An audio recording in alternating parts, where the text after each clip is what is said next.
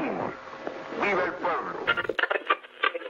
Cuba y la revolución cubana seguirían luchando y seguirían. Sejam todas, todos e todos muito bem-vindos a mais um episódio do Mundo de História. E, no episódio da semana, vou falar com vocês um pouquinho sobre história da ciência. Para ser mais exato, eu vou falar sobre a história de como o México se tornou um dos maiores produtores de hormônios durante o século XX. E junto vou aproveitar para falar um pouco sobre a história por trás disso e as implicações sociais e econômicas.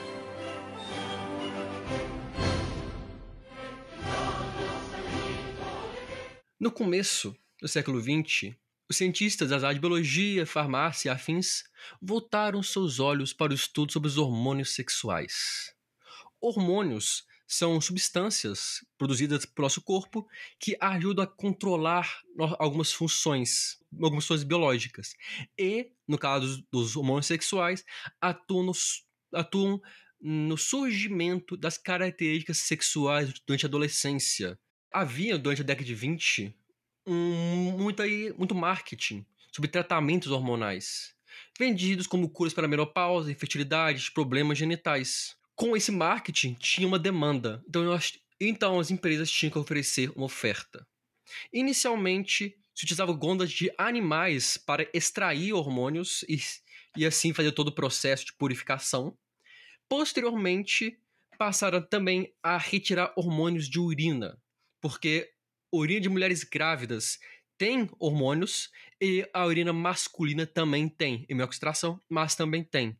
Curiosamente, foi apenas em 1938 quando se descobriu a presença de hormônios femininos, progesterona, por exemplo, na urina masculina, demonstrando que ambos os sexos têm hormônios masculinos e femininos.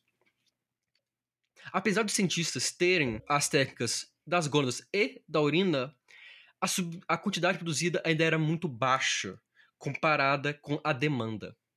Nesse, nessa, nesse momento, então, surge um homem, o cientista americano chamado Marker, que dedicou sua vida a estudo sobre esteroides e hormônios e percebeu algumas plantas do gênero Dioscorea produziam esteroides naturalmente. E que ele sabia que, apesar da dificuldade, era possível transformar esses esteroides naturais em hormônios. Algo nunca antes feito, porém teoricamente defendido e possível. O Mark então apostou suas fichas nessa tecnologia. E para isso ele precisava de um lugar com uma grande concentração de, de plantas da, do gênero Dioscoreias. E esse lugar escolhido foi o México, principalmente pela grande presença da planta chamada barbasco em territórios mexicanos. Mas o México não seria um mar de rosas. Não havia nenhuma indústria eficaz para processar as raízes de barbasco a matéria-prima ficava no meio da floresta, o que dificultava o acesso a ela, a ela. E o fato de que o México era instável internamente. Já falei aqui diversas vezes sobre uma série de instabilidades do século XIX e XX do México. Mas mesmo assim, ele deu a cara a tapa e foi para o México. Contratou uma, um grande número de colhedores, o que foi facilitado pelo fato de que a região Risco-Barbasco era extremamente pobre com um grande índice de desemprego, possibilitando então suprir o, a mão de obra necessária e com salários baixos. O sucesso foi visível rapidamente. Ele, ele conseguiu produzir 2 quilos de hormônios e lucrar 160 mil dólares foi a maior produção da história de hormônio sintético. Rapidamente se juntou com Emerick Sonlon e Frederico Lehmann, de um laboratório chamado Hormona, e criaram a Syntex SA, Sociedade Anônima, uma empresa voltada para produzir progesterona no México. E em 1944 tornou-se a maior vendedora de hormônios para a Europa.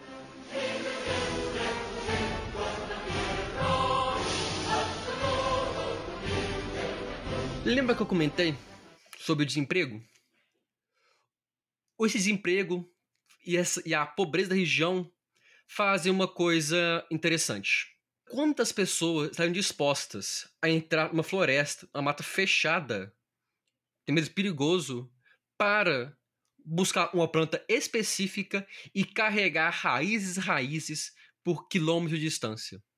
Camponeses desempregados que precisavam sustentar suas famílias. Essas pessoas eram as contratadas, o que mostra como que a Syntax, como Merker, se aproveitaram de uma pobreza, uma fragilidade socioeconômica para se beneficiarem. A empresa queria o barbasco para lucrar, produzindo, produzindo hormônios. Os camponeses precisavam sobreviver. E sem saber, eram os coletores que controlavam a produção de hormônios. Eles não tinham ideia disso. Eles não tinham ideia da importância que eles tinham para a síntese e para o mundo como um todo na produção de hormônios por conta de todo o cenário de exploração de pobreza que eles estavam inseridos. Nós vamos falar então do húngaro Rosenkrank, um químico. Ele se mudou para Cuba antes da Revolução e foi contratado pela Syntex para trabalhar no, na produção hormonal. Ele já tinha experiência na área e foi responsável por conseguir produzir testosterona e estrogênio no México. Ele chegou até mesmo a se responsável por criar na Universidade Nacional Autônoma do México um programa para treinar mexicanos para trabalhar na Syntex. Não mais trabalhar como coletores. Olha só, estavam treinando químicos. Estavam treinando pessoas para atuarem nos laboratórios, as indústrias. Então, eles fomentaram um pouco, em um grau local, a escolaridade e o desenvolvimento nacional e o desenvolvimento acadêmico no México. E tem uma questão muito interessante sobre a questão do cortisol e da, dos, dos hormônios. Em 1951, surgiu um boato, não se sabe como esse boato surgiu, de que a Alemanha nazista estava comprando glândulas adrenais argentinas para injetar hormônios seus pilotos, permitir que eles voassem em uma altitude mais alta. No esforço de guerra, e quando os Estados Unidos já estavam na guerra, rapidamente os americanos foram atrás e pesquisar isso. E descobriram que era apenas um mito. Não tinha nenhuma evidência de que injeções de hormônios facilitavam os pilotos a suportar as altas altitudes. Mas é uma questão interessante. Durante as pesquisas Estados Unidos, eles tinham uma paciente em um grau extremamente avançado de artrite reumatoide, uma doença que estava impossibilitando ela de se locomover, de ter uma vida saudável. E testaram injeções periódicas de cortisona na, nessa, nessa mulher. Em uma, duas semanas, ela estava extremamente melhor. Então, por um acaso da grande produção de cortisóides e de hormônios, descobriram que corticoide podia servir para atuar no tratamento de artrite reumatoide. Uma pesquisa que só foi possível graças ao interesse lá atrás de produção de hormônios. O fato é que ao longo do tempo, o aumento da demanda de cortisona levou ao aumento da busca pelo barbasco. E, o, e cada vez o, barbasco, cada vez mais necessário para a indústria, passou também a pegar a sua busca passou também a empregar cada vez mais pessoas. Muitas vezes, camponeses pobres, que no momento entre safra, entre uma colheita e outra, utilizavam da extração do barbasco para ter uma renda.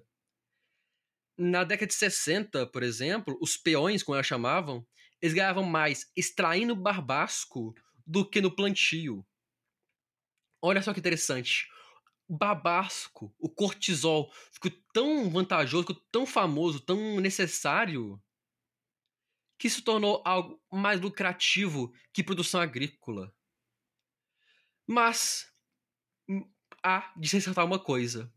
Dizer que os peões ganhavam mais estar em barbasco do que colhendo trabalhando na colheita, não quer dizer que eles ganhavam bem. Historicamente, as indústrias farmacêuticas pagavam mal para os mexicanos se arriscavam nas matas. Para você ter uma noção, era muito comum o mães carregarem seus filhos nas costas na busca por barbasco na selva fechada e ao encontrarem as raízes, colherem, carregar os filhos e as raízes. Uma mãe com um bebê e quilos e quilos de raízes para ganhar um salário baixo. Trabalho infantil, mão de obra mal remunerada, são foram frutos de, desse desejo da Merck, desejo das empresas farmacêuticas de se enriquecerem com o uso do barbásico para a produção do, da cortisona e de hormônios. Estima-se que de 1955 a 74, quase um bilhão de toneladas de barbasco foram extraídas no México. E essa um bilhão de toneladas produziram cerca de 7,6 mil toneladas de substâncias químicas utilizadas na indústria farmacêutica. Porém, o lucro a riqueza chegou a um fim. Na década de 70, novas formas de produzir cortisona e os hormônios surgiram em formas mais baratas e, e simples. Na década de 50, 90% dos esteroides eram feitos com base barbasco.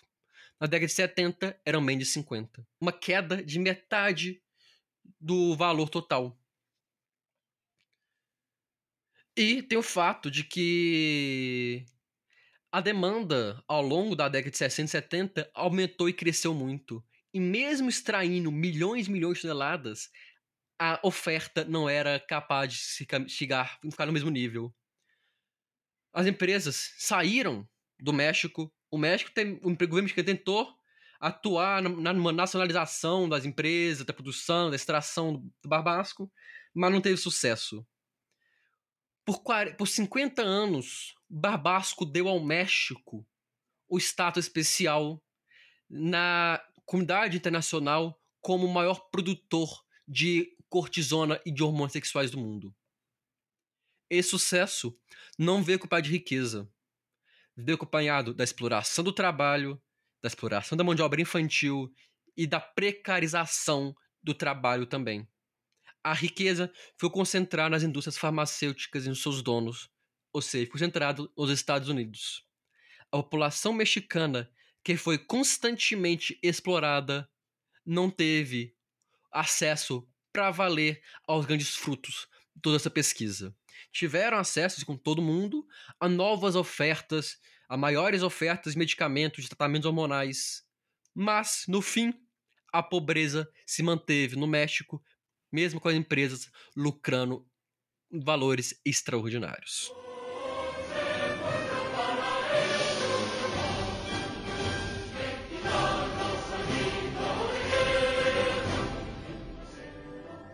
Eu agradeço a todo mundo que escutou pode estar aqui.